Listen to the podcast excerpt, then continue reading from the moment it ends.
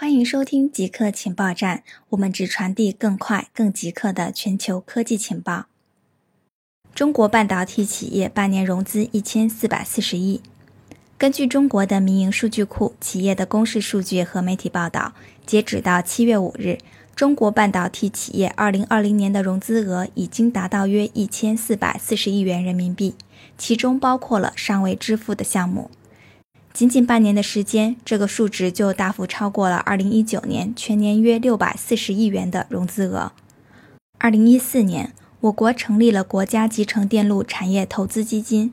据统计，到2019年为止，这个项目共完成了一千四百亿人民币的投资。2019年秋季，该项目成立了二期基金，2020年开始正式投资。与此同时，上海和北京等省市也纷纷成立了相关的基金，持续加快支持半导体的自主研发。北京要求新公租房同步建人脸识别系统。近日，北京市住建委发布了关于进一步加强本市公共租赁住房人脸识别技术应用管理的通知，要求新公租房同步建人脸识别系统。通知指出。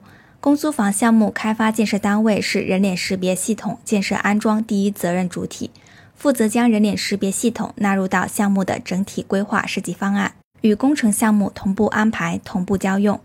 公租房项目运营管理单位是人脸识别系统管理第一责任主体，负责人脸识别系统的运行维护管理，为承租家庭提供便捷服务。运营管理单位要提前介入，结合自身实际需求。会同开发建设单位参照本导则做好人脸识别系统的建设安装工作。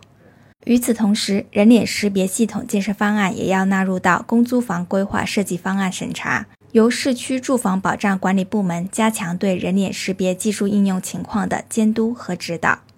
好的，以上就是本期节目的所有内容。固定时间，固定地点，我们下期再见。